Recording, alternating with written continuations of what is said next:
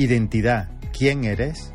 Mensaje de la palabra de Dios por Josué Villatoro, en la Iglesia Evangélica Bautista de Córdoba, España, 19 de junio de 2022.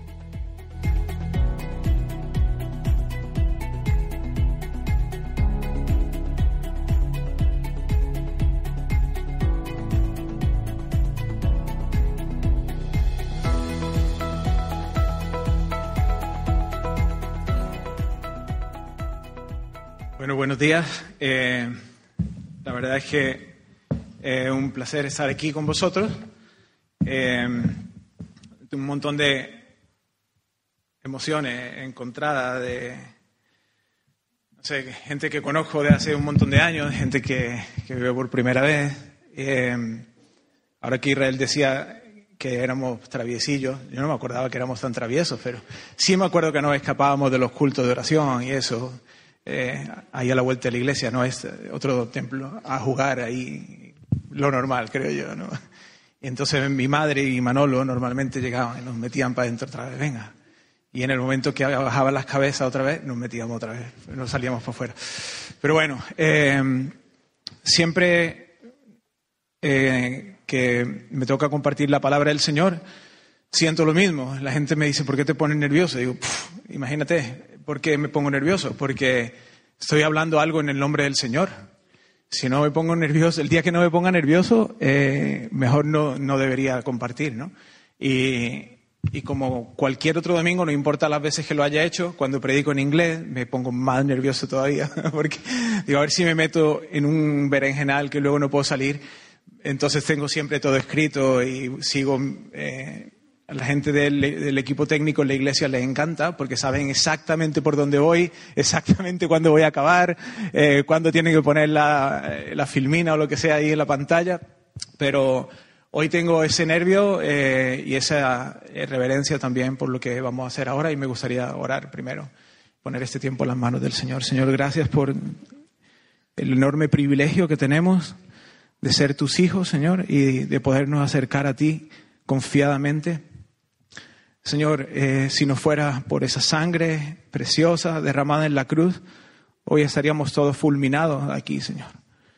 Pero es por la misericordia y la gracia de la que acabamos de cantar que podemos venir confiadamente ante tu trono y, y adorarte y escuchar tu palabra también hoy. Y acercarnos a ti, a nuestro buen Padre que tiene palabras de vida eterna para nosotros, Señor. Hoy con corazones humildes, Señor, y al mismo tiempo sedientos de ti. Te necesitamos. Espíritu Santo, háblanos. Señor, guíanos. Señor, eh, por favor, toca nuestro corazón y transforma nuestras vidas y que podamos salir de este lugar con una convicción aún mayor de quién eres tú, Señor, y de lo que tú has hecho por nosotros y de quién somos en ti. Te damos a ti la gloria en el nombre de Jesús. Amén. Amén. Bueno, hoy eh, vengo desde que Israel me, me dijo, ¿te gustaría compartir la palabra? Eh, vengo luchando, eh, porque la forma en la que la mayor parte de, de, los mensajes que compartimos en nuestra iglesia vienen en series, creo que aquí también sigo a veces eh, algunas, y sé que tenéis series de predicaciones, normalmente libros, Personalmente, para mí es mucho más fácil cuando le dije a Israel, hay un texto que quieres que predique. Dice, no, no, lo que tú sientas, eso es lo peor. Porque dice, ¿y ahora, ¿y ahora qué? Señor, ahora es totalmente, bueno, aún más dependencia de ti para que tú me guíes a lo que la iglesia necesita, no lo que yo siento, no ir ahí a, al, cajón de, de mensajes, de predicación y sacar una y decir, esta me salió muy bien, Así que si me salió muy bien una vez, la voy a repetir y me sale muy bien. No funciona así. Eso no es, eso no es un monólogo de eso, ¿verdad? del club de la comedia que lo repite y, y, lo van mejorando conforme. No, esto es palabra del Señor. Eh, y bueno, sentí compartir este tema con vosotros porque es también un tema que ha estado tocando mi vida, mucho. Y creo que cuando eso pasa con nosotros es lo mejor que podemos compartir. Algo que tal vez no lo hemos alcanzado, pero lo estamos viviendo, lo estamos sufriendo lo estamos experimentando. Y es un tema muy práctico. Eh, los temas más teológicos se los voy a dejar a Israel y a los demás pastores aquí, que ellos lo van a hacer mejor que yo. Así que este es un tema muy práctico, eh, que como digo, el Señor está trabajando en mí y tiene que ver con nuestra identidad. con nuestra identidad. ¿Quién eres tú? ¿Quién eres? Y es una pregunta que si no somos capaces de responderla, eh, y no se trata de la respuesta correcta es soy tal. No, si no somos capaces de responderla dentro de nosotros, entendiendo realmente lo que somos, estamos muertos, estamos completamente muertos, especialmente en este mundo en el que vivimos. Cada vez más eh, la gente está confundida y nosotros mismos podemos entrar en esa confusión si no ponemos atención a lo que el Señor dice acerca de nosotros. Así que eh, me gustaría invitar hoy, yo no sé si lo hacéis eh, tenéis por costumbre o no, me gustaría invitaros a tomar notas. Eh, para que recordéis siempre no, no es para que recordéis siempre ese mensaje, pero es para, para que podáis recordar lo que el Señor os hable. Creo que es importante no solamente escuchar, yo no sé cuántas predicaciones habréis escuchado ya. yo a veces le digo a la gente en la iglesia nuestra, digo, ¿cuántas predicaciones he escuchado? Si vienes todos los domingos a la iglesia, esos son 52 sin contar otro culto, ¿no? Esos son solo los domingos. Ahora multiplícalo por los años que llevas. Y ahora, ¿cuántas de esas estás poniendo en práctica? Porque si las pusieras en práctica, tendríamos vidas completamente diferentes. Entonces, eh, me gustaría invitaros a, tomar notas. Bueno, algunos de vosotros me conocéis. Eh, estaba saludando a muchos ahora que llegamos. Eh, nací aquí en Córdoba, hace 46 años, Israel es más viejo y se te nota. Eh, a ver, ¿qué, podemos hacer? Voy a tratar de portarme bien porque mi madre me dijo, no hagas muchos chistes, hombre, no, pórtate bien, estás predicando, pero eh, es parte, es parte de lo que yo soy, entonces yo predico así. Eh. pero bueno, nací aquí, iba al Colegio Salvador Vinuesa, que está aquí cerca, jugué un montón, ahora venía porque ya soy como de esos abuelillos, ¿verdad?, que empiezan a contar. Le digo a mi hijo, por aquí jugaba yo, y aquí no había bloques, ni había pisos, ni nada de eso. Ya, me veo, ya veo la edad, la puedo sentir en mí. Em, pero a los 18 años mis padres fueron a Costa Rica y fuimos toda la familia, estuvimos un año allí. Y estando allí, eh, bueno, 18 años, tenía que tomar mi decisión de qué iba a hacer con mi vida. Podía tomar eh, nada más un año un poco más libre y disfrutarlo. Y la gente me dice, aprende inglés, lo típico, ¿no? Inglés, informática. Yo no sé por qué se dice esas cosas así. Cuando no tienes nada que hacer, aprende inglés o informática. Bueno, está bien. El asunto, yo no estaba muy conforme con eso y, y estuve orando y pidiéndole al Señor dirección. Finalmente, eh, mis padres volvieron después de un año y yo me quedé allí estudiando eh, en el seminario, estudié teología. Eh, también conocí a la que hoy es mi esposa, Mónica. Eh, nos casamos hace 23 años, tenemos tres niños que son, bueno, ya no son niños, ya son dos mujeres y un chico. y, viví, vivimos en Costa Rica. Yo viví en Costa Rica 18 años más. Así que 18 años en Costa Rica, 18 en España, 18 en Costa Rica y ahora llevamos 9 en Estados Unidos. Estamos en un lugar que se llama Moscatín, que hay que buscarlo en el mapa a propósito porque no, eh, no lo encuentra así fácilmente. Está a unas tres horas de Chicago, que eso se conoce un poco más. Y, ahí estamos sirviendo, comenzamos a trabajar con una iglesia hispana que estaba comenzando. Eh, somos parte de la iglesia bautista Calvary en, en, Moscatín, una iglesia muy grande, bueno, muy grande, unas mil personas o algo así. Eh, y había un, algunas personas que hablaban español que comenzaron a hacer un grupo pequeño y cuando llegó un nuevo pastor principal, eh, que era amigo mío, y él habla español, él sintió también el, impulso del Señor de comenzar algo eh, en español. Así que lo animó, comenzaron un culto, me invitaron para, para predicar en la inauguración y dirigir la alabanza y finalmente eh, un año después estábamos allí pastoreando, bueno, comenzando más o menos la obra. Y hemos estado nueve años. Eh, el tiempo pasa súper rápido. Así que 18 en España, 18 en Costa Rica, ahora nueve en Estados Unidos. No sé si nos quedan otros nueve y luego va a ser Australia o, algo así. Creo que ya soy mayor para más cambios así, pero bueno. Y cuando, cuando yo hablo español, eh, sobre todo allí, aquí recuerdo un poco mis raíces, pero cuando hablo allí, la gente no sabe muy bien de dónde soy. Dice, tiene un acento como de, Costa Rica, pero no es como de Costa Rica. Eh, pero cuando hablo con mis padres por teléfono, eh, cambia el switch, eh, cambio, ¿no? Y, sale un poquito el acento más, más cordobés, más andaluz, ¿no? Y cuando hablo en inglés, ahí sí se nota, ahí sí se nota que no soy de allí, ¿no? Eh, yo me esfuerzo mucho, pero, pero se nota. El verano pasado fuimos de vacaciones otra vez también, vinimos y estuvimos en Fuengirola y fue muy curioso porque aparco el coche para ir a la playa y le estoy preguntando a alguien, a esos hombres que están ahí en los parquímetros y eso, eh, estaba preguntando algo y me dice, tú eres de Córdoba. Digo, pero si me acabo de bajar del coche y preguntarte que dónde he hecho las monedas. Me dice, tú eres de Córdoba. ¿De dónde eres? Y yo, bueno, sí, soy de Córdoba. Pero llevo 30 años fuera de España, ¿cómo sabes que soy de Córdoba? Hay algo, ¿no? Dentro de uno que sale y que se puede identificar. Bueno, eso tiene que ver con nuestra identidad. Hay cosas que están dentro de nosotros. Así somos y nada las va a cambiar. Y tenemos que tener muy claro, sobre todo cuando hablamos de los temas espirituales, de nuestra identidad espiritual, quiénes somos y quiénes somos en el Señor. Cuando yo, a pesar de haber vivido en tres países, abro mi pasaporte, ahí dice que soy español. Y sí, yo tengo la nacionalidad también de Costa Rica, y pronto posiblemente la de Estados Unidos. Pero mi pasaporte dice que yo he nacido en Córdoba, España. Y eso, eso no se puede cambiar. Eso está ahí. Y, se sale, ¿no? También, por lo menos en los, papeles.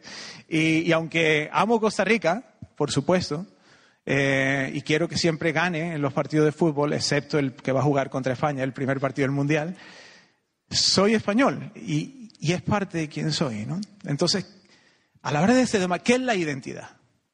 ¿Quién eres tú? ¿Quién soy yo?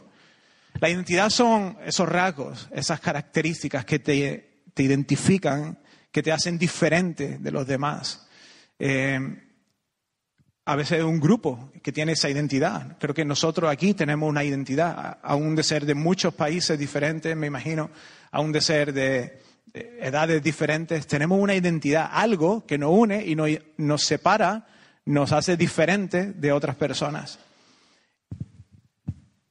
Pero ¿cuáles son esas características propias? ¿Y cuáles son tal vez ideas o conceptos que yo pienso que soy o que tengo, pero realmente no los tengo, no soy? ¿Y cómo sabemos lo que somos? Esas son algunas de las preguntas que a mí me gustaría responder hoy eh, yendo a la palabra. También lo que se nos ha enseñado desde pequeños, eh, nuestra experiencia de la vida, lo que otras personas han dicho de nosotros, eso ha ido formando también nuestro propio concepto de quiénes somos, pero no siempre de una manera correcta.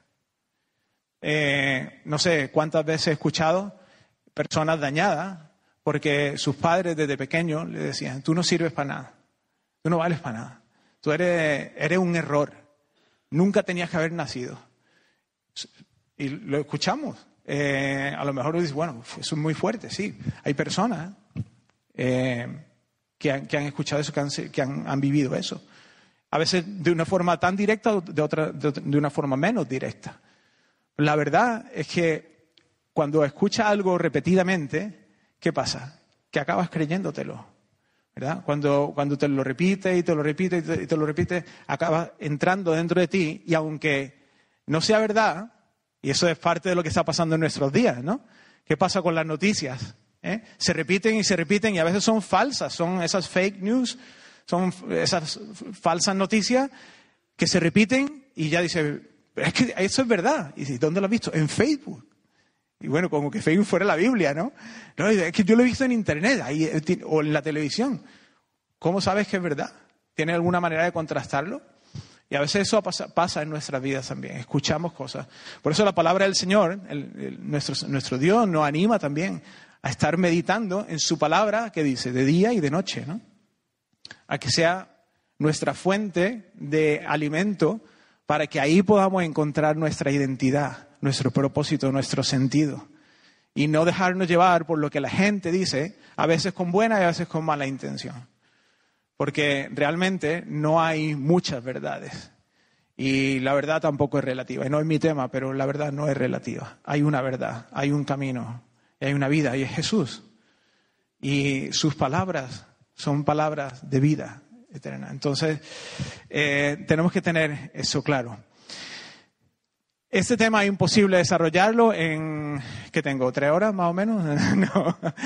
Es, imposible desarrollarlo en el tiempo que tengo hoy, pero, eh, de hecho, los seminarios eh, a veces tienen un, curso completo, a lo mejor 16 semanas, o dos cursos completos, solo para hablar de quién es el ser humano y cuál es, eh, cuál es su diseño y cuál es su propósito y cuál es su plan. Pero sí quiero compartir con vosotros algunos principios que para mí son fundamentales en cuanto a este tema. Y creo que uno de los mayores problemas que, tenemos cuando tocamos este tema tiene que ver con mentiras que hemos escuchado. Y quiero eh, exponer, quiero traer la palabra de Dios como luz a nuestra vida y exponer algunas mentiras. Entonces, igual que cuando un cajero eh, en el banco eh, está viendo billetes ¿no? y ve un billete que es falso, sabe que ese billete es falso. ¿Por qué? Porque todos los días toca miles de billetes verdaderos. Entonces, cuando toca uno falso, inmediatamente dice, esto es falso. ¿Cómo lo sabe? Bueno, ahora te lo voy a enseñar, pero esto es falso. Entonces, quiero mostraros primero cosas que son mentiras. Por si acaso, porque, bueno, por si acaso no, porque seguro que en algún momento la hemos creído, o la hemos escuchado por lo menos, y nos han afectado. Antes de eso, quiero que vayamos a Mateo. Eh, tal vez vosotros estáis diciendo, este está hablando y hablando y no ha tocado la Biblia. Bueno, vamos a la Biblia. Eh, Mateo capítulo 3. No, no, tengo un texto solamente hoy, así que vamos a estar yendo varios textos, eh, pero ese es uno de ellos. Mateo capítulo 3, versículos desde el 13 en adelante. Y bueno, están aquí en las pantallas, podemos leerlo de, ahí. Vamos a leerlo primero estos tres versículos. Dice, entonces Jesús vino de Galilea a Juan, al Jordán, para ser bautizado por él. Mas Juan se le oponía diciendo, yo necesito ser bautizado por ti y tú vienes a mí. Pero Jesús le respondió, deja ahora, porque así conviene, y me encanta eso, así conviene que cumplamos toda justicia. Entonces le dejó. ¿Qué es lo que está pasando aquí? Viene Jesús a que Juan el Bautista lo bautice. Y Juan el Bautista dice, bueno, eh, yo sé quién soy, yo sé quién eres, ¿cómo te voy a bautizar? Y Jesús está diciendo, así conviene para cumplir con toda justicia. Está dándonos el ejemplo de lo que significa. Jesús no solamente vino a morir en la cruz por nosotros, eso es una parte, la más importante, claro, pero vino a vivir una vida perfecta como ejemplo para nosotros también. Y al vivir esa vida perfecta, Jesús es nuestro referente no solamente nuestro Salvador, Él es el que cumplió a cabalidad perfectamente la ley y todo lo que el Señor, todo lo que Dios exigía, todo lo que Él demandaba, Jesús vino y lo cumplió. No hubo nada que quedara sin cumplir para que nosotros en Él podamos ser justificados. No en lo que tú cumples o en lo que yo cumplo, sino en lo que Jesús ha cumplido por nosotros. Y esto es uno de esos ejemplos. Así conviene, ¿no? Dice eh, que cumplamos toda justicia. Y entonces Juan, yo no sé si lo entendió mucho o no, pero lo dejó y, lo bautizó. Era, eso era también algo, aparte de eso, lo, veo un poco como era como esa presentación en sociedad de Jesús. Era, aquí viene Jesús, lo vamos, y el Padre lo va a presentar delante de todo. Y vamos a ver los siguientes versículos, del 16 y 17. Dice, Jesús después que fue bautizado subió luego del agua, y aquí los cielos le fueron abiertos y vio al Espíritu de Dios que descendía como paloma y venía sobre él. Y hubo una voz de los cielos que decía, este es mi Hijo amado, en quien tengo complacencia. Así que se abren los cielos, desciende el Espíritu Santo sobre él conforme, eh, con, una forma como de paloma y se oye una voz del cielo. Y el Padre está diciendo, este es mi Hijo amado y en quien, en quien me siento complacido. Mi pregunta es, ¿qué había hecho Jesús hasta este momento? ¿Había muerto? No, no había muerto. ¿Había hecho milagros? No, que sepamos, ¿no? Pero antes de comenzar incluso el ministerio, el Padre está complacido en su Hijo. A mí aquí hay algo importantísimo también. Antes de cualquier obra, Dios ya nos ha visto. Ya el Señor ha puesto su mirada sobre nosotros. El Señor nos ha amado antes de nada. Vamos a ver eso un poco más, un poco más adelante. Pero Dios está afirmando aquí que este es el Hijo de Él y le está diciendo, esta es tu identidad. No solo para ti, sino para que todos escuchen quién eres. yo lo estoy afirmando. Este es mi hijo, mi hijo en quien tengo complacencia. Y ahora seguimos al capítulo 4, porque ahí acaba el capítulo 3. Y es muy interesante porque dice eh, el versículo 1, eh, entonces Jesús, entonces, justo después de eso, fue llevado por el Espíritu, y quiero subrayar eso ahí, por el Espíritu, al desierto para ser tentado por el diablo. Eh, he hablado mucho de esto con Mónica, con mi esposa, porque la Biblia está llena de tensiones, de cosas, de luchas, de que dice esto cómo funciona. Y muchas veces eh, lo que tenemos que rendirnos y decir, Señor, no lo entiendo, nada más, guíame, ayúdame a entender lo que tengo que entender, pero tenemos que darnos cuenta de esas tensiones. Creo que un día incluso he hablado con Israel en hebreo de las tensiones tan fuertes que hay en cuanto a la salvación. Y bueno, creo que aquí hay una de esas tensiones, porque la palabra es clara que Dios no tienta a nadie. Pero la palabra es clara aquí que el Espíritu Santo, Dios, está llevando a Jesús al desierto para ser tentado por el diablo. Entonces, ¿eso cómo se come? ¿Cómo te lo comes? Eh, Dios no tienta, pero está llevando a Jesús para que sea tentado. Bueno, creo que es una de esas tensiones. Pero podemos vivir, creo, con esa tensión, ¿no? Yo espero que durmáis tranquilos esta noche con la tensión que hay ahí. Eh, pero dice, y después de haber ayunado 40 días y 40 noches, tuvo hambre, lo cual eh, parece una verdad esa de perogrullo. Eh, tuvo hambre después de 40 días. mi padre después de 40 segundos ya tiene hambre, los que lo conocéis de 40 días y 40, tuvo hambre. A lo mejor había algo más, ¿no? Eh, ya un, hambre que, por supuesto, está a otro nivel. Y vino a él el tentador. Y quiero, dice, ¿qué tiene todo esto que ver con la identidad? Bueno, vamos aquí a, a eso. Dice, y vino él el tentador y le dijo, y otra vez subrayemos aquí, si estás subrayando, quieres tomar nota, si eres el Hijo de Dios, así comienza la tentación a Jesús, si eres el Hijo de Dios. ¿Qué acababa de pasar en el bautismo de Jesús? Que el Padre había dicho, este es mi Hijo amado. Y ahora lo primero que viene Satanás a poner en duda y a tentar, a tentar a Jesús es que su misma identidad. Si tú eres el Hijo de Dios, si eso que el Padre acaba de decir es verdad, demuéstralo. Demuéstralo. Y tan sencillo como di que esas piedras se conviertan en pan. Lo cual no, no es un pecado, ¿no? O sea, 40 días sin comer, yo creo que ya, ya era suficiente ayuno, ¿no? Di que esas piedras se conviertan en pan. ¿Cuál era el problema aquí? Que la tentación hacia Jesús era a usar su propio poder para sí mismo, para satisfacer su propia necesidad y no para cumplir la voluntad del Padre. No para decir, yo soy el hijo de mi padre y él se complace en mí, pero no voy a usar lo que yo soy para mí mismo, sino para darle la gloria a él. Y por supuesto, claro, alguien podría decir, bueno, sí, también obedecer a Satanás, claro, eso es obvio también. Pero esta tentación en sí, ¿cuál es el asunto? Usar el poder que Jesús tenía, porque por supuesto que podía hacerlo, para sí mismo para, su propio beneficio, para, para satisfacer su propia necesidad. La respuesta de Jesús es impresionante. Él le respondió, escrito está, va a la palabra que, que, no cambia, que es perfecta, lo que Dios ha dicho, no lo que yo siento en ese momento, no lo que alguien piensa, no lo que alguien me está diciendo, sino lo que está escrito. Escrito está, no solo de pan vivirá el hombre, sino de toda palabra que sale de la boca de Dios. Mi sustento no viene ni siquiera de lo que yo puedo hacer, sino de lo que Dios ha dicho.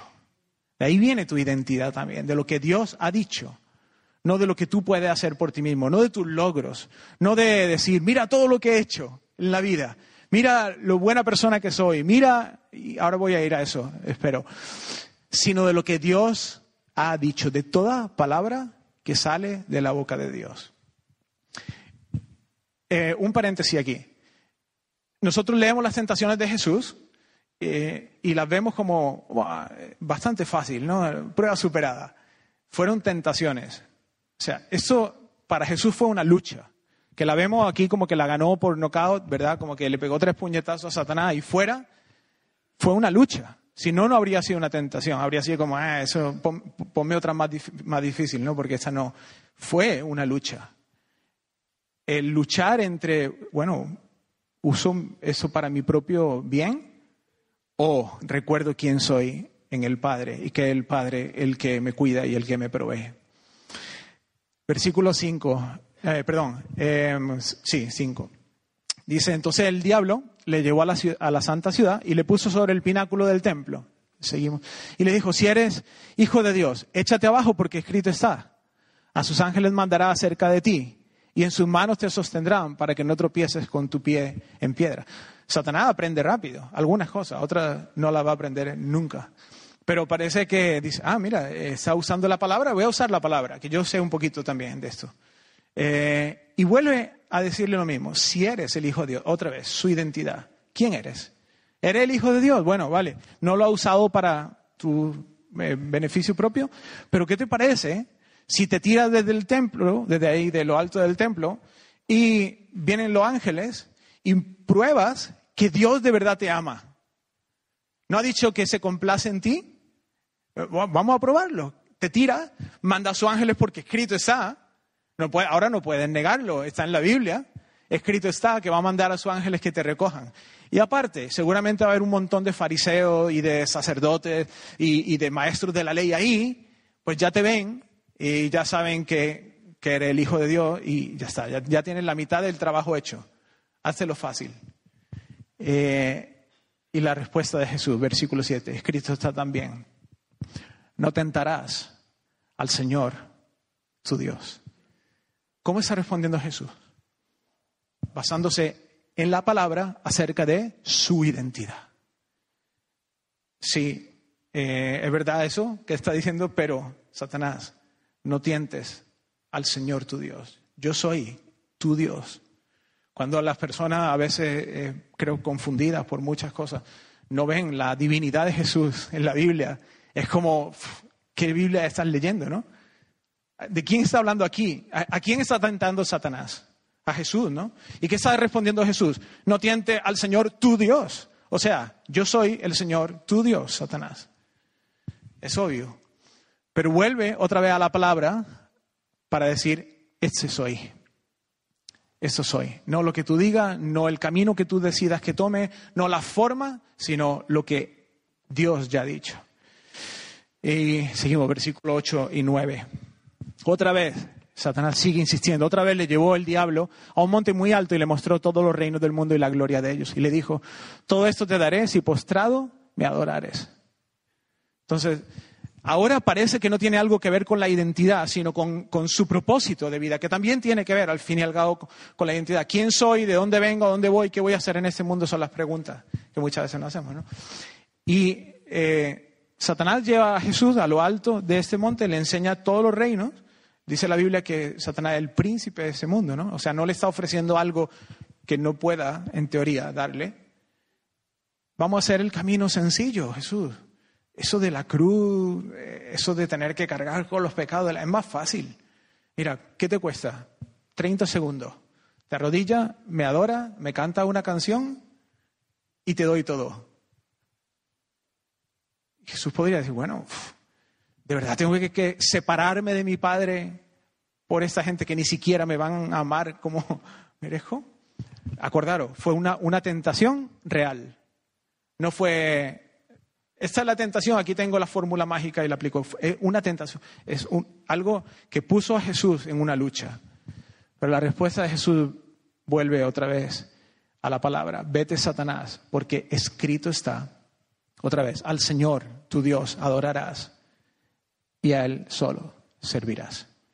Nuevamente, Jesús vuelve a quién es Él, basado no en lo que siente, no en lo que quiere, no en sus planes, en sus sueños o en los caminos fáciles o en lo que está escuchando, sino basado en lo que Dios ha dicho. Ahí podríamos cerrar hoy la palabra, orar y salir. Eh, pero me ha dicho Israel, tienes que predicar hora y media, entonces no, no es así. Pero creo que eh, un ejemplo, tal vez el mejor, de cómo enfrentar eh, las luchas que tenemos en cuanto a quiénes somos.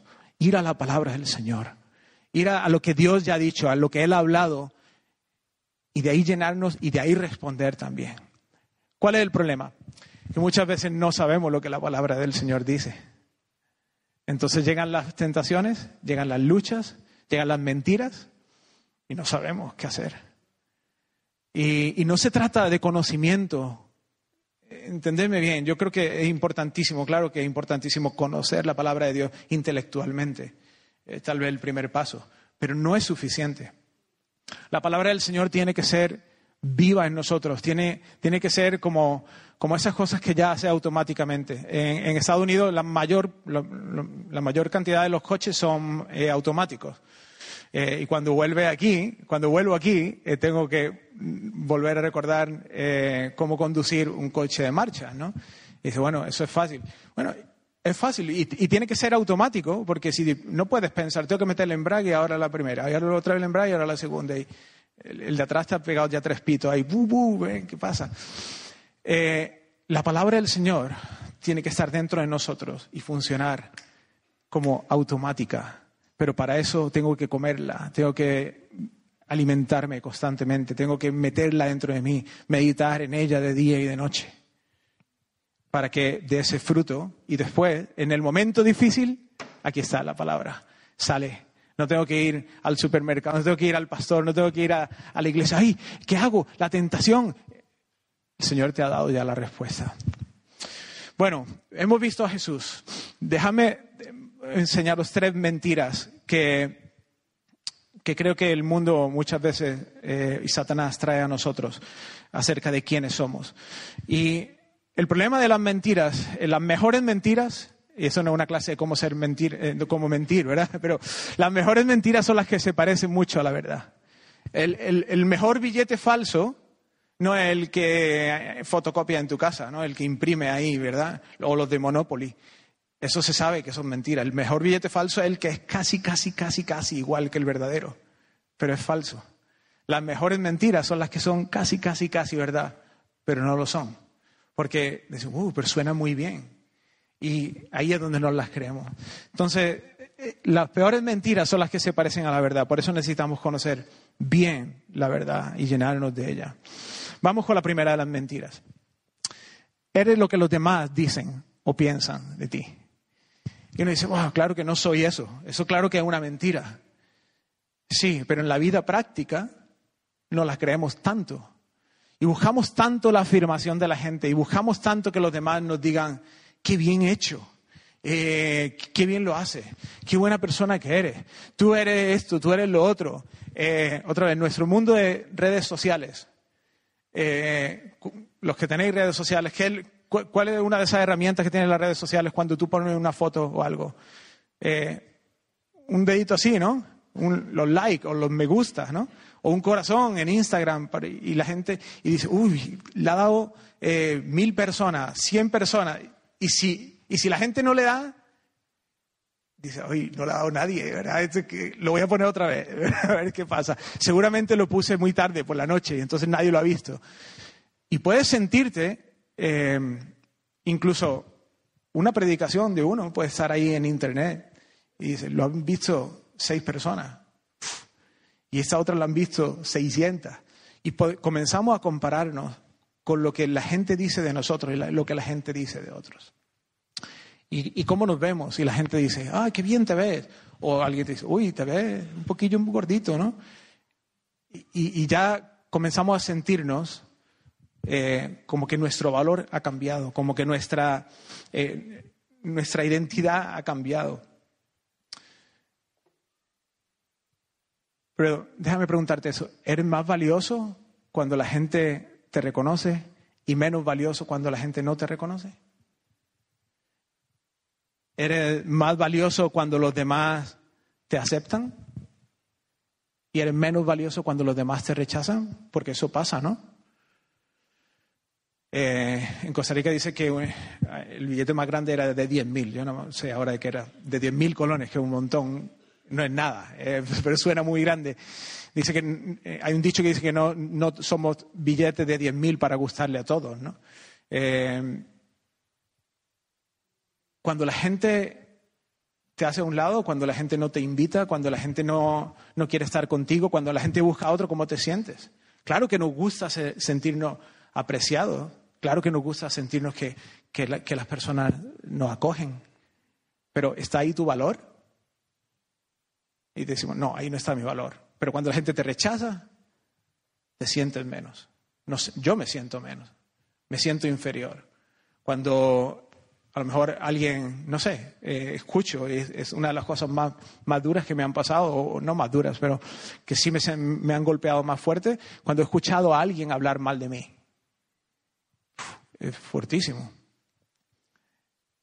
¿Hace que ellos sean menos o más cuando eso pasa? Creo que no. ¿Y sabes qué es lo que pasa muchas veces?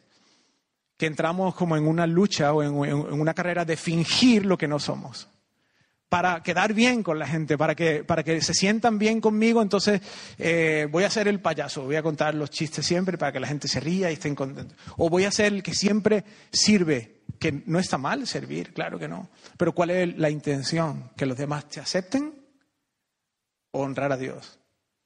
Voy a aparentar esto, voy a trabajar para, para que mi apariencia, pero eso es extenuante, es cansadísimo, donde no eres quien verdaderamente eres.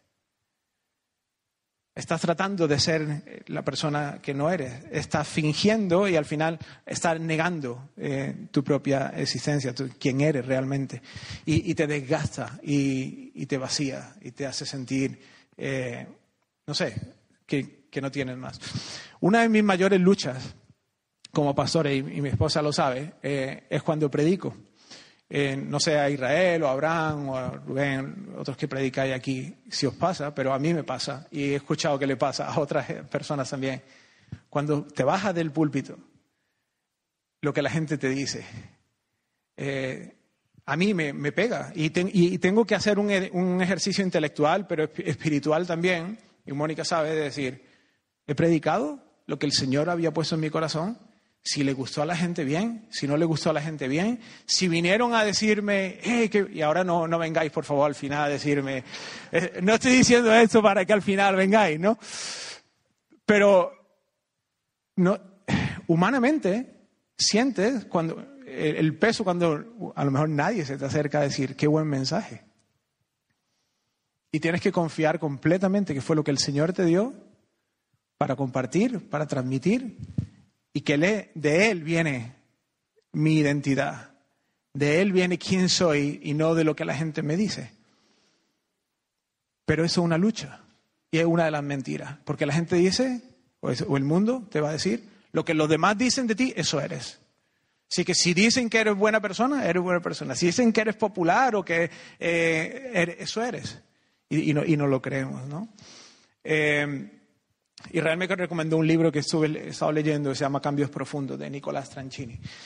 Y él dice que buscar, tiene un capítulo acerca de la identidad.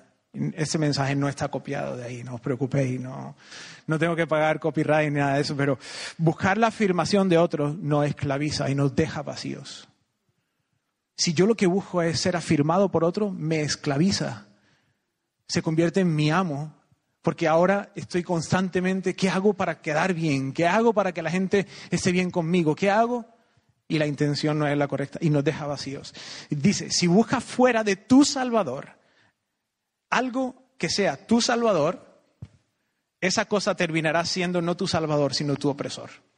Si buscas fuera de Jesús algo que te salve, eso que estás buscando se va a convertir en tu opresor, no en tu Salvador. No busques tu identidad fuera de Jesús porque no la vas a encontrar. Hay un texto que se me vino a la mente eh, cuando estaba, creo que el Señor lo trajo también, cuando estaba preparando esto. Eh, Jesús incluso en un momento le pregunta a los discípulos, ¿quién dice la gente que soy yo? ¿Quién dice la gente que es el Hijo del Hombre? No sé si la Biblia no lo dice. He escuchado algunos mensajes de Israel donde él dice, la Biblia no lo dice, pero voy a imaginar, ¿no? Eh, no lo sé si él estaba, si Jesús estaba luchando aquí con su identidad, pero él le dice, ¿quién dice la gente que soy? ¿Cuántos likes, cuántos me gusta llevo en Facebook? ¿Eh? Y después le dice, ¿y vosotros? ¿Quién decís que soy yo? Y yo creo que otra vez el Padre usa eso, no sé si fue una lucha interna o no, pero el Padre usa eso para reafirmar la identidad de Jesús y usa a Pedro, lleno del Espíritu Santo, y le dice, tú eres el Cristo, el Hijo del Dios viviente. Y Jesús dice, sí, Pedro, Eso no, eso no, te lo has inventado tú, no te ha salido, yo te conozco, sé que eres más, eh, tú más cortito de mente, ¿eh? Eh, no te emociones, porque tira una buena y una mala. pero creo que son las palabras otra vez del Padre, similares a las del bautismo, en las que dice, este es mi hijo, tú eres el Cristo, tú eres el Mesías, el Hijo del Dios viviente. Así que, adelante. Así que no eres lo que la gente dice que eres. Esa es la primera mentira. No eres lo que la gente dice que eres. Mentira número dos, que está muy conectada a la otra. Eres lo que tienes, ¿no? ¿Cuánta gente cree que es lo que tiene? Una de las cosas que a mí me chocan un poco, si alguien lo tiene aquí, eh, no sintáis aludido, ¿eh? no, no es contra vosotros, pero me choca. Llega a una oficina y está forrada de todos los títulos de la persona. Y me dice, eh, no había otro papel pintado mejor que los títulos, un póster, un cuadro bonito. Los, ¿qué están, ¿Para qué están esos títulos ahí? Claro, ahora está la otra parte. Llega a una oficina un médico, a una consulta, y si no tiene los títulos, dice, eh, este, vamos a ver, ¿no? casi que anda mirando a ver dónde están los títulos para estar más tranquilo. Y si no tiene ninguno, pero anda, el propósito de eso es decir, mira lo que soy, mira lo que he estudiado, mira lo que sé, porque parece que eso habla de, mí. Y en cierto sentido habla un poco, pero no de tu verdadera identidad. Puedes ser la persona con más títulos en el mundo y el más desgraciado. Y el más eh, odioso, irreverente, eh, egoísta, eh, agresor. Un título no hace lo que eres. Un título no te cambia. Igual que no te cambia tampoco, no, te da una identidad diferente el piso en el que vives. Puedes vivir en, un, en el mejor piso de Córdoba, en, no sé, en un ático de 500 metros con piscina. ¿Qué? Puedes tener el mejor coche o el peor coche. Puedes comprar ropa en las mejores tiendas o en un mercadillo o ropa usada. ¿Cuál es la diferencia? Mi padre me decía, me acuerdo hace muchos años, me decía, yo no entiendo a la gente. Dice, antes los que llevaban las etiquetas por fuera era mal visto y ahora la etiqueta para que la gente vea cuál es la marca. Eh, bueno, me imagino que es parte de esta industria, de este negocio del mundo, ¿no? De, tratar de, vendernos algo, eh, de usarnos como para sacarnos todo el jugo, para oprimirnos, básicamente, como decía Tranchini. Eh, pero no somos lo que no somos como nos vestimos, no somos lo que tenemos. Sabéis el dicho, ¿no? Aunque la mona se vista de seda, mona se queda. Eh, no hay manera de que una mona con un vestido de Gucci sea muy elegante. Eh, va a seguir siendo una mona. Y sentada a la mesa va a ser monería, va a ser lo que una mona hace. Aunque tenga un vestido de miles de euros, no importa. No importa las cosas que tengas, lo que tienes no dice lo que eres. Hay otro tipo de fruto que muestra lo que eres, ¿no? La palabra nos muestra claramente el fruto del Espíritu. Eso dice lo que eres. Esa es tu identidad. Eso sí habla de identidad. Eh, así que voy rápido en esta. No eres lo que tienes. No eres como te ves. Es impresionante. La gente hoy día y lo mismo, si tú te has hecho una cirugía estética, eso no es contra ti, pero las cirugías estéticas no quitan años, ¿verdad? Pueden quitarte alguna arruga, pero tu carne de identidad sigue diciendo lo mismo. Eres esa persona que nació en ese año, que tiene esos años, y eso no hay quien te lo cambie. Entonces, no buscar en las cosas la identidad siempre te va a llevar a sentirte más vacío. Mentira número tres, y esta es la última en cuanto a las mentiras, antes de pasar a las verdades. Eres lo que piensas o lo que sientes de ti. Porque a lo mejor las otras mentiras, hay gente que dice, bueno, es son mentiras muy obvias, o sí, sí, nadie sabe que es lo que tiene o lo que la gente dice. Realmente lo que tú eres es lo que tú piensas que eres porque tu identidad, otra forma de decir esa mentira, tu identidad está dentro de ti. Lo que tienes es que buscarla, ¿no? ¿Os acordáis de la historia del patito feo? El patito feo, eh, que él pensaba toda la vida que, era un pato. Y, a ver, era de entre los patos el más feo de los patos. Pero él trataba de comportarse como los demás patos, ¿no? Y, hacía lo mismo, pero era rechazado porque era más feo. Hasta que creció, yo no sé si me acuerdo ya bien de la historia, ¿no? Pero creo que iba por ahí, eh, y se transformó en un cisne, ¿no? Por mucho que él se comportara como pato, no era pato. Por mucho que él pensara dentro de sí, soy pato, soy pato, no era pato. Y cuando desarrolló de alguna forma, se mostró que él era un cisne y se encontró con otros que eran como, él, ¿no? No importa lo que tú sientas dentro de ti, no importa lo que tú pienses acerca de ti mismo. Es parte de la mentira grande de este mundo, de, cambiar repitiéndonos cosas continuamente. Tú repites esto, estos libros de autoayuda, ¿no? De eh, cambiar tu mente eh, repitiendo cosas continuamente. No, tu identidad y tu valor no depende de lo que tú crees ni siquiera que puedes lograr de lo que piensas que sientes o de lo que piensas que eres. Es más, hay alguien que dijo, Buda, este señor gordo así que está sentado en los restaurantes chinos, dijo que somos lo que pensamos, que todo lo que somos surge de nuestros pensamientos y que con nuestros pensamientos construimos el mundo. Que suena muy bonito, ¿verdad? Mucha gente dice, el pensamiento positivo.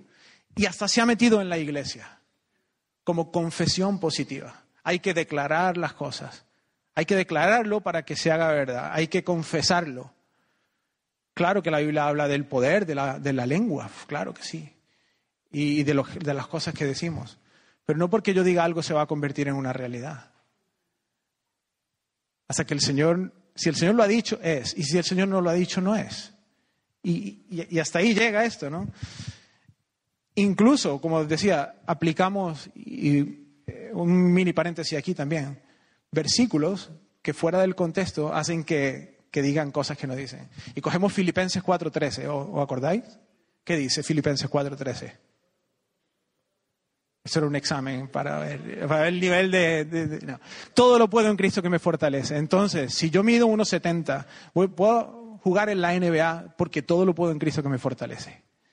O voy a entrenar y el Barça me va a fichar. O Puedo lograr lo que quiera porque todo lo puedo en Cristo que me fortalece. Esa es la forma de interpretar ese versículo. No. Pablo está diciendo, gracias por haberme apoyado, filipenses, gracias por haberme eh, dado económicamente para hacer mi ministerio, pero sé vivir de una forma y sé vivir de otra. Sé tener y sé tener escasez también. Estoy bien. Todo lo puedo. Puedo enfrentar todo porque en Cristo me fortalece. Es, otra cosa, completamente diferente a la interpretación que le damos muchas veces, influida o influenciada por el mundo en el que vivimos. Creo que es la cristianización de algunas mentiras que el mundo está enseñando. Y hay que tener mucho cuidado. De verdad hay que tener mucho cuidado. Porque el Señor no está diciendo, tú puedes ser lo que tú quieras. El Señor está diciendo, tú puedes ser lo que yo te he hecho que hagas o para lo que te he hecho ser. Lo que Dios te ha hecho, eso puedes lograrlo. Pero el Señor es quien nos da nuestra identidad. Me acordaba, preparando esto otra vez, eh, hace años, yo no tenía ese corte de pelo. ¿eh? decir, nació así, pues seguramente nací calvillo, pero luego me fue saliendo. Y tengo fotos que lo demuestran. Si alguien quiere verlas, lo puedo. Eh, y me acuerdo que estando en Costa Rica, em, había un, amigo que era como el modelo y, siempre estaba con cosas de moda y todo eso. Entonces yo le dije un día, Alex, que me gustaría tener un peinado diferente, hacerme algo, ¿no? Y me dijo, sí, Josué, lo que pasa es que no hay mucho material. ya entonces faltaba, ¿no? No hay mucho material yo quería, claro, él, es, afroamericano, él, es así alto, tiene un pelo así eh, de rizo y todo y él se hace un montón de cosas. Él tiene material, yo no tenía material. Y como veis ahora no tengo nada de material. No podía lograr algo que si no tenía. No, no podemos ser lo que Dios no nos ha diseñado, pero es, es vano, no tiene sentido luchar contra lo que Dios no nos ha diseñado para ser. Y simplemente por pensar que yo soy algo cuando no lo soy, no lo voy a lograr. Eso, eso no es el camino. El camino no es creerme esos mantras y repetirlos. Eh, tengo un montón de amigos mexicanos, no sé si aquí hay algún mexicano, pero vivimos en Iowa, hay un montón de mexicanos. Y, ellos cada vez que nos invitan a comer, tienen ahí su salsa esas con picantes, ¿no? Eh, y, tengo un amigo especialmente que me dice, Josué, cuando quieras hacerte mexicano te aceptamos. Yo me puedo dejar un bigote, ponerme un charro de eso, comer de, ese, de esa salsa, decir, órale y ándale, que no voy a ser mexicano en mi vida. No lo soy. Por más que quiera hacer algo, no tu identidad no se define por lo que tú dices, ni por lo que tú piensas que eres. Entonces no creas que tú puedes ser lo que tú quieras simplemente porque lo dices. De ahí no viene tu identidad. Y eso tiene el otro sentido. Porque a veces nos pensamos o sentimos que no, valemos nada, que no somos nada. ¿Verdad? Y que eh, es que yo no puedo, es que eh, yo, yo, no tengo educación, yo no, yo no, no tengo posesiones, no tengo ningunos recursos. ¿Qué voy a hacer para Dios? Igual que no, no va a lograr lo que Dios no, no te ha dicho o no, no, ha, determinado para ti, también tienes que recordar lo que Dios sí ha dicho de ti y actuar en ese sentido y, seguir eso como esto es lo que soy en Dios, no por mis fuerzas. Lo vil y lo menospreciado del mundo escogió, Dios para avergonzar a los sabios. Y ese es el propósito de Dios, mostrar su poder en ti. Lo que tú eres, no por ti, sino por Él. Vamos a las verdades, ¿vale? Para que no se nos acabe el tiempo y no durmáis tampoco aquí hoy. Primera verdad, ¿de dónde viene nuestra identidad? ¿Tu identidad ha sido dada? por tu creador. Y esa, subráyala, eh, tatúatela si te dejan, no sé. Pero tu identidad ha sido dada por tu creador, por nuestro creador. En Génesis, el capítulo 2, desde el principio, ¿no? Entonces Jehová Dios formó al hombre del polvo de la tierra. Dios lo formó, ¿verdad? Eh, y sopló en su nariz aliento de vida y fue el hombre un ser viviente. Los seres humanos somos criaturas de Dios. Y en, este enunciado viene otra verdad, que no está ahí clara, pero somos criaturas, no somos el creador. Nunca debemos ponernos en el lugar del creador. Cada vez que el ser humano trata de ponerse en el lugar del creador, va a sentir el vacío, va a sentir el fracaso, va a sentir que le falta, que, que, no, porque no es tu lugar, no es, Dios no te diseñó como el creador, eres la criatura. Eh, cuando olvidamos esto, creo que nos estamos equivocando de la, mejor, de la mayor forma posible. Eh, el plato de, barro no le dice al alfarero, mira, yo quiero ser una taza, o quiero ser un jarrón, o un botijo para ser mándalo, un botijo. Quiero ser un botijo, ¿por qué me hace un plato? No tiene sentido, ¿verdad? Y lo vemos, es arcilla. Bueno, es la misma comparación. Nosotros somos el barro en las manos del alfarero. Nosotros somos esas vasijas de barro y Dios, Dios le ha dado la gana poner un tesoro en esas vasijas de barro. Ya está. Pero no somos ni el tesoro, ni mucho menos el alfarero. No lo somos. Somos simplemente esas vasijas de barro. Y cuando entendemos nuestro propósito y nuestra identidad, entonces vamos a encontrar sentido. Entonces vamos a decir, ah, ahora sí, qué bien, soy un vasito, qué bien. Y el Señor va a poner en ese vasito lo que quiere y vale la pena. Eh, ahí mismo en Génesis, el capítulo 3, eh, ¿os acordáis que viene la serpiente, viene Satanás, ¿no? A tentar a Eva. Y la tentación viene nuevamente con qué? No viene con cualquier cosa, sino viene con la identidad. Es interesante, ¿no? Que Satanás tienta a Jesús con su identidad, tienta desde el principio a Adán y Eva, especial, comienza con Eva, pero después con Adán, acerca de la identidad. No era que el fruto ese manzana, piña, eh, plátano, naranja, no sé lo que sería. No, no, era que el fruto era la tentación. Ellos tenían todo. Uno dice a veces, qué tontos, ¿no? Si tenían todos los frutos, ¿por qué se tuvo que comer ese? Esa no era la tentación. Sí, el fruto era apetecible, pero eso era la tentación. Sabe Dios que el día que comáis de él serán abiertos vuestros ojos y qué? Identidad. Y seréis como Dios seréis como Dios. El deseo del ser humano desde el principio, la tentación de Satanás desde el principio, de que la criatura sea o tome el lugar del Creador. Ese fue su pecado también, el de Satanás, ¿no? Querer ser como Dios. sabiendo el bien y el mal. Algunos luchamos contra la tentación de querer controlarlo todo, ¿no? Querer ser como Dios en ese sentido. Y cuando y yo aquí levanto mi mano, no sé si hay otros pecadores como yo en ese sentido, que mientras más control tengo de las cosas, más seguro me siento. ¿no? Y Mónica lo sufre conmigo. Eh, y cuando hacemos un viaje es terrible porque hay miles de millones de, cosas que hay que, eh, que los vuelos, que las maletas, que dónde vamos a estar, que dónde nos vamos, todo. Un montón de detalles. Y los que controlamos, a veces queremos tener ese papel casi de Dios en nuestras vidas. Y hay otros que luchan más bien eh, con la ansiedad de no tener control o de, eh, de creerse algunas de las mentiras que vimos antes. Y al final lo que Dios está buscando de nosotros es que descansemos en su diseño, que es perfecto. ¿Quién hizo al ser humano? Dios. ¿Quién te hizo a ti y a mí? Dios. Y la primera verdad es tu identidad viene de tu creador. No la busques en nada más, porque viene desde el principio, y como digo, esto, cada uno de estos es para una serie de mensajes, pero desde el principio está establecido lo que somos de nuestro creador. Así que confía en el diseño de tu creador y descansa en él.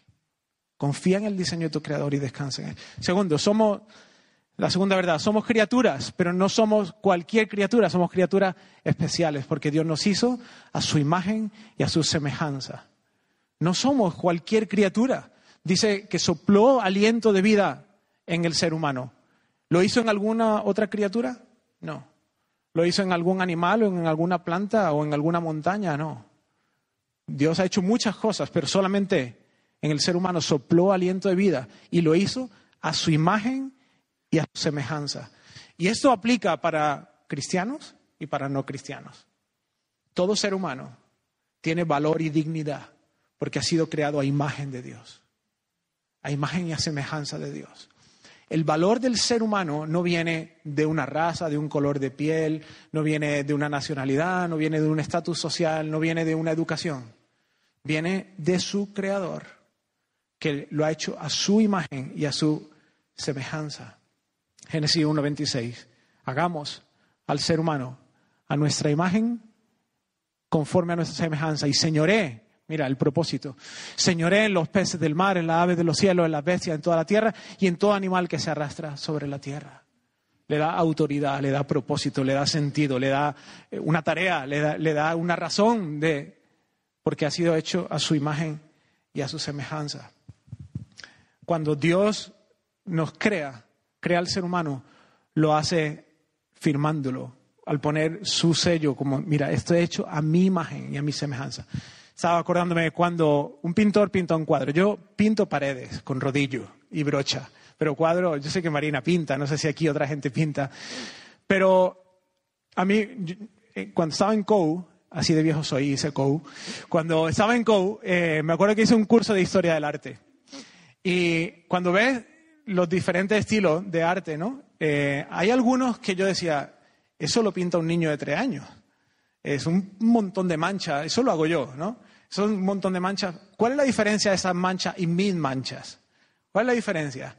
La firma es la diferencia. Porque mis manchas no me van a dar nada. Pero esas otras manchas que están firmadas por un pintor famoso valen miles o incluso millones de dólares. Tú y yo, cada ser humano tiene la firma de Dios. Y eso nos hace valiosos.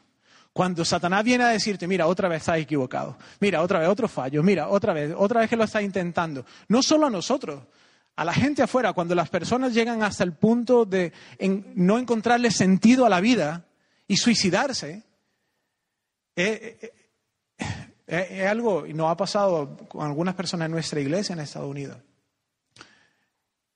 Es, muy duro porque dice, parece que se ha, fallado, la persona falló encontrando la firma de Dios en ellos, el valor de Dios en ellos.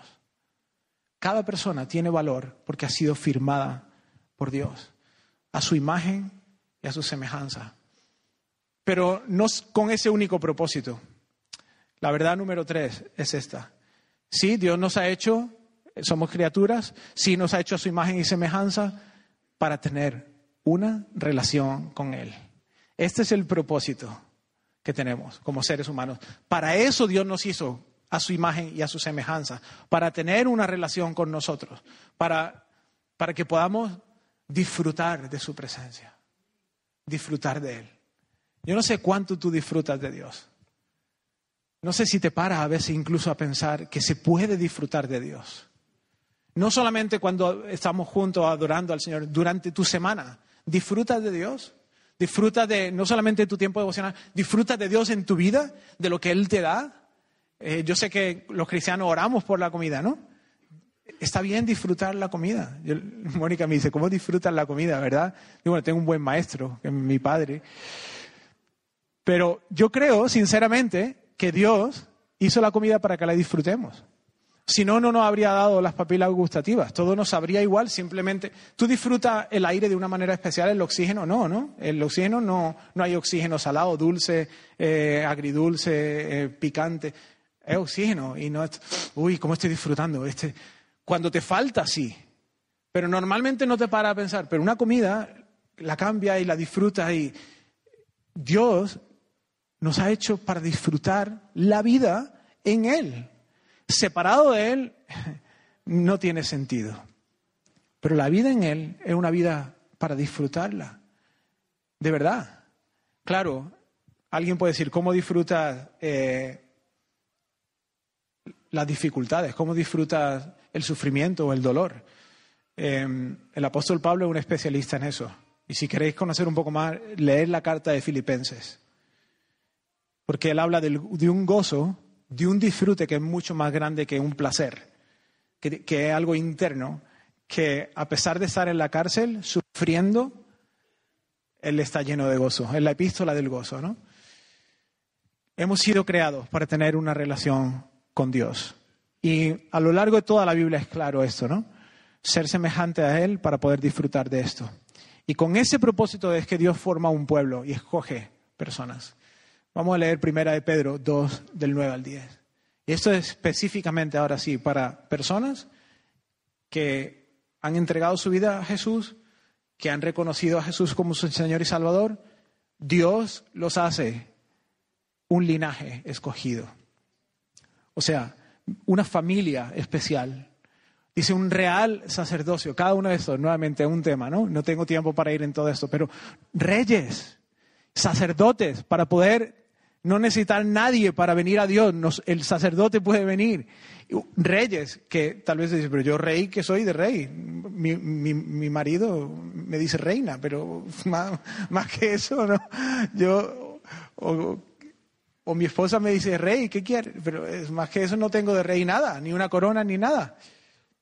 Hay promesa en la palabra del Señor de en esa ciudad en la que cantábamos hoy, vamos a reinar con Él para siempre. Yo no lo entiendo, no sé exactamente, no te puedo dar detalles, reinar sobre qué, reinar cómo. Eh, no, no, es el tema de Israel, ya lo he dicho, los de teología le tocan a él. Pero esa es la promesa del Señor para ti y para mí, un real sacerdocio, una nación santa, apartada para Dios. Nos saca del montón, si lo queremos ver así, y nos dice, estos son míos, los voy a usar para mi gloria, para, para mí, para que estén conmigo, un pueblo que pertenece a Dios y mira, un propósito, para que proclamen las obras maravillosas de aquel que los llamó de las tinieblas a su luz admirable. Mira la identidad, mira lo que eres en, Cristo, ¿no? mira lo que Dios ha hecho de ti. Antes que ni siquiera eras pueblo, pero ahora eres pueblo de Dios. Antes que no había recibido misericordia, pero ahora la has recibido. Esto es la identidad que viene en el Señor. Para esto ha sido creado.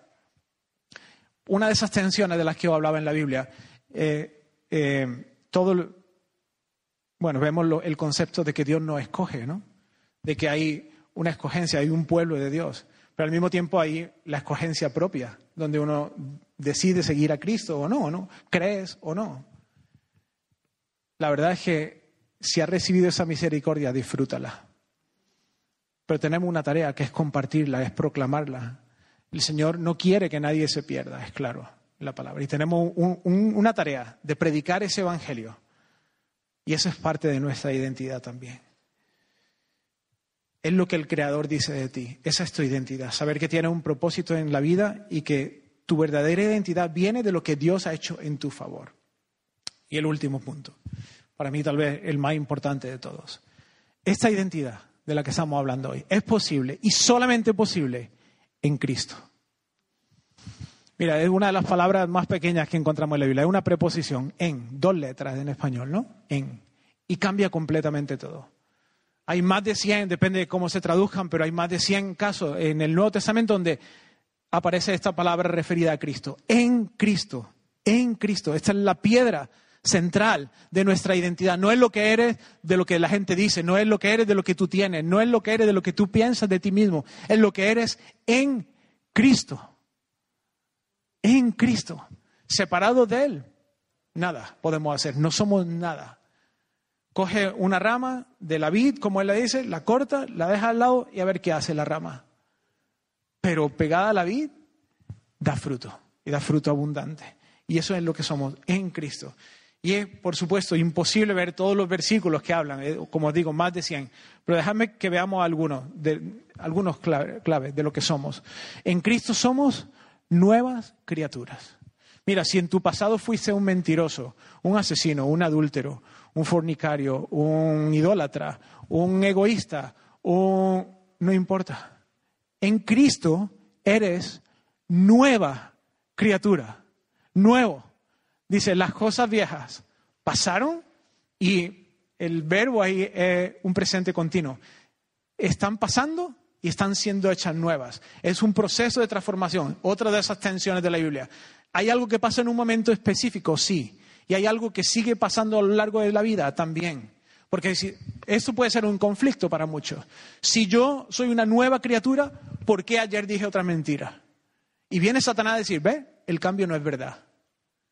Eso es una cosa que tú tienes en tu propia mente, eso no es verdad. Dios no está haciendo la obra en ti. Porque mira, ayer le gritaste a tu, a tu hijo o a tu hija. Porque mira, ayer dijiste una mala palabra. Porque ayer tuviste un pensamiento de lujuria. ¿Ves? No has cambiado. Entonces este versículo es mentira. Realmente lo que Dios, sí, es un momento en el que recibe salvación, por supuesto, pero es un proceso de santificación continua hasta que esté en la presencia del Señor. Las cosas viejas pasaron, todas están siendo hechas nuevas. Eh, nuevamente, la palabra de Dios no se lee con un solo versículo, es completa, ¿no? Y al leer todo el consejo de Dios, entiendes que Dios está trabajando en tu vida y estás en ese proceso. Pero hay un antes y hay un después. En Cristo eres una nueva criatura. No dejes que Satanás siga recordándote lo que eras porque tus pecados han sido perdonados, han sido olvidados, han sido echados al fondo del mar ha sido emblanquecido como ninguna lejía puede hacerlo. Estás limpio delante del Señor. ¿Sabes por qué? Porque Dios no te mira a ti solo, te mira a través de Jesucristo, quien pagó por todos tus pecados. Por eso esa palabra en Cristo es tan clave. Quita el en y no eres nada. Pon el en y eres todo. Todo lo que Cristo ha ganado por ti es tuyo, en Él, en Él. Tu Padre, el Todopoderoso, Él es el Creador, el Sanador, el Invencible, el Consolador. Ese, ese eres tú. Eso es lo que tú tienes en Cristo. Somos eh, hijos de Dios. Gálatas 3:26 dice, todos vosotros sois hijos de Dios mediante la fe en Cristo. Cuando la gente dice, todos somos hijos de Dios. No, no, no. Juan 1:12, a los que le recibieron, a los que creen en su nombre, les dio el derecho de ser hijos de Dios. Gálatas dice, soy hijo de Dios por la fe, no por lo buena persona que eres, por la fe, otra vez la palabrita, en Cristo. ¿Tienes fe en Cristo como tu Señor y Salvador? ¿Crees que murió en la cruz por tus pecados? Entonces eres un hijo de Dios. Y como decía, tu Padre es el Todopoderoso. Él es el Creador, el Sanador, el Invencible, el Consolador. Él es el proveedor, el libertador. Eso eres. Tu Padre es ese. Y eso es lo que tú tienes en tu Padre, en tu familia. Has sido adoptado y todo lo que no era tuyo, ahora es tuyo, por medio de tu relación con Cristo. Eh, segunda de Timoteo eh, 1.19, eh, perdón, 1.9. Dice que Dios nos salvó y nos llamó con llamamiento santo no conforme a nuestra obra, sino según el propósito suyo y la gracia que nos fue dada en Cristo Jesús. Y me encanta esa última parte, antes de los tiempos de los siglos. Cuando la gente dice, no le encuentro sentido a mi vida, sabes que Dios le encontró sentido a tu vida antes, antes de los tiempos de los siglos. Yo no sé eso cuándo era, yo no sé qué año sería, pero antes de eso ya Dios le encontró sentido a tu vida. ¿Sabes cómo? En Cristo. Cristo no es el plan B de Dios. A Dios no le falló el plan A y dijo, uy, ¿ahora qué hago? Cristo te toca. Jesús, lo siento, te toca. Eres el primogénito, te toca. No. Jesús siempre ha sido el plan A de Dios para mostrarnos su amor. Esto estaba previsto desde antes de la fundación del mundo. Tu vida estaba prevista por Dios desde antes de la fundación del mundo para que recibieses ese amor en Cristo. En Cristo. Esto es posible en Cristo. Uno más. ¿Me da ahí para uno más? Sí, el último. Romano 8, 38 y 39. Si no, también lo iba a decir, de todas formas, pero bueno. Dice, estoy convencido de que ni la muerte ni la vida, ni los ángeles ni los demonios, ni lo presente ni lo porvenir, ni los poderes, ni lo alto ni lo profundo, ni ninguna cosa alguna en toda la creación. Yo creo que Pablo ya dijo, venga, ya nada, ni ninguna cosa, porque ya he dicho tanto, nada, nada podrá apartarnos del amor que Dios nos ha manifestado en Cristo Jesús nuestro Señor. En Cristo eres amado por Dios con un amor inseparable e insuperable. Inseparable e insuperable. Cuando, cuando tú fallas, tu fallo, sí, temporalmente te aparta porque el pecado nos separa de Dios, pero en Cristo, que perdona nuestros pecados y nos limpia de toda maldad, tenemos esa relación con Dios que nadie puede romper. Nadie puede apartarnos de su mano, nadie puede quitarnos lo que el Padre nos ha dado, nadie puede robarnos la vida que nadie ha ganado por nosotros sino solamente Cristo. Cuando esas mentiras vienen a tu mente, no eres digno. ¿Cómo vas a ir a la iglesia? ¿Cómo vas a orar? ¿Cómo vas a leer la Biblia? ¿Cómo te vas a acercar al Padre a como eres? No te acercas al Padre por lo que tú te has ganado te acerca al Padre en Cristo y por lo que Él ha ganado por ti. Esa es tu identidad. Decía Sanchini que tener una identidad sana es el resultado de apropiarme de lo que Cristo ya ha hecho. Cuando tú sabes bien, bien, lo que eres es porque te apropias no de lo que tú has hecho, sino de lo que Cristo ha hecho. Y me encanta esta frase que también Tranchini menciona de Tim Keller. Dice que solamente en el Evangelio de Jesucristo recibes el veredicto antes del desempeño. No tienes que mostrar, mira qué bien lo he hecho para que te digan, que, eh, una palmadita o aquí está tu premio. No, recibe el premio antes de haber hecho nada. Porque la justificación, la salvación, toda esta identidad no viene de, de lo que tú haces, simplemente viene de tu dependencia en Cristo. Qué fácil y qué difícil, ¿no? Qué fácil, porque no depende de ti, qué difícil, porque todo nos dice que depende de nosotros. Entonces, dos cosas finales. ¿Por qué nos afecta tanto lo que la gente nos dice? Es verdad que tenemos que conocernos a nosotros mismos, es verdad que tenemos que saber quiénes somos, pero no a través de los de otra gente, no a través de los ojos, ni siquiera de nosotros mismos, Olvídate de eso de la introspección individual para ver dentro de ti quién eres. Ve a la palabra del Señor para encontrar en Dios quién eres. Y deja de escuchar lo que la gente dice, o de lo que tú mismo dices, o de lo que tú sientes. Y eso no es invalidar a nadie, eso no es, esa es la palabra de moda, cancelar a nadie, ¿no? Esto no se trata de eso, se trata de ir a la verdad, a ir al, al manual de instrucciones.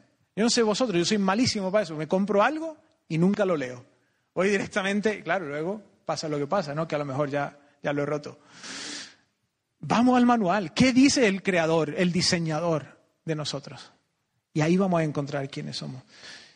Por un lado. Y lo otro, eh, tengamos cuidado también cuando tenemos tiempo de caminar en la fe, de creer que ahora yo ya me lo he ganado un poquito.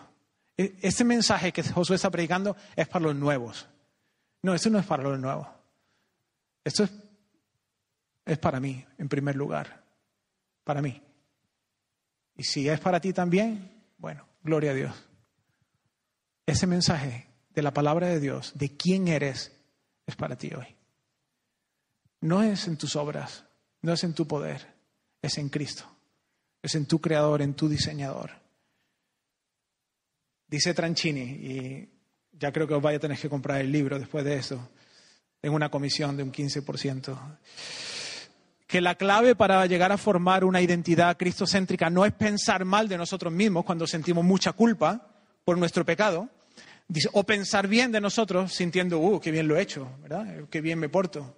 Esa no es la clave para mi identidad. La clave es pensar menos en nosotros mismos y más en lo que Cristo ha hecho por nosotros. Deja de pensar tanto en ti y piensa más en lo que Cristo ha hecho por ti. Y ahí vas a encontrar tu identidad. Recuerda lo que el Señor ha dicho de ti. Busca ser antes que hacer. No te afanes por hacer para que Dios te dé la palmadita. Sé en Dios. Sé lo que Dios ha dicho.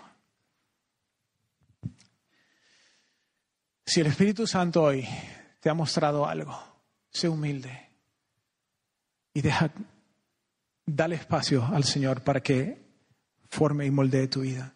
A veces nuestras mentiras están relacionadas con una experiencia dolorosa del pasado que ha sido muy real. Pero cuando creemos en lo que Dios dice, no estamos negando el sufrimiento, pero estamos confiando en Dios que Él nos puede sanar y que Él puede restaurar su plan en nosotros. A veces no te vas a sentir perdonado o escogido o amado. A veces no te vas a sentir que eres una nueva criatura, pero la verdad no es como tú te sientes, sino lo que Dios ha dicho y cómo Él te ve. Esa es la verdad. ¿Y sabes qué? Ahí es donde entra la fe. Al final de todo, ¿va a creer lo que el Señor ha dicho o va a creer otras cosas?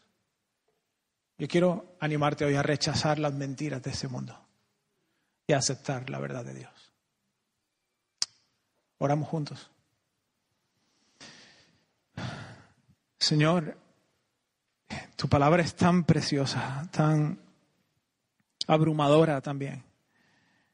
Señor, yo siento tan humilde y tan incapaz a la vez, Señor, de, de comunicar lo que es tu mensaje, pero yo creo, Señor, que tú eres el que nos habla, que tú nos has hablado en esta mañana, que tú has sido claro a nosotros. Yo te quiero pedir, Espíritu Santo,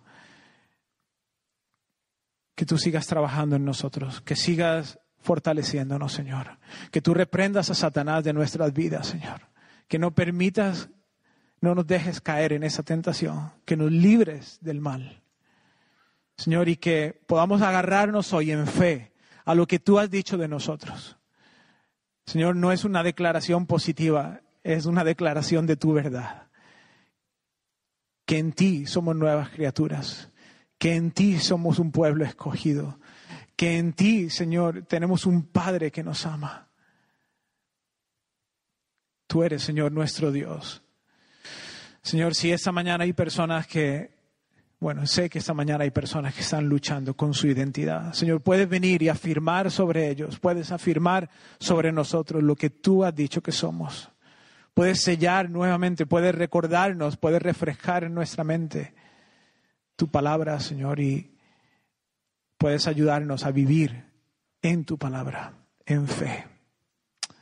Señor, hoy te damos a ti la gloria y la honra. Te exaltamos solo a ti porque tú eres digno.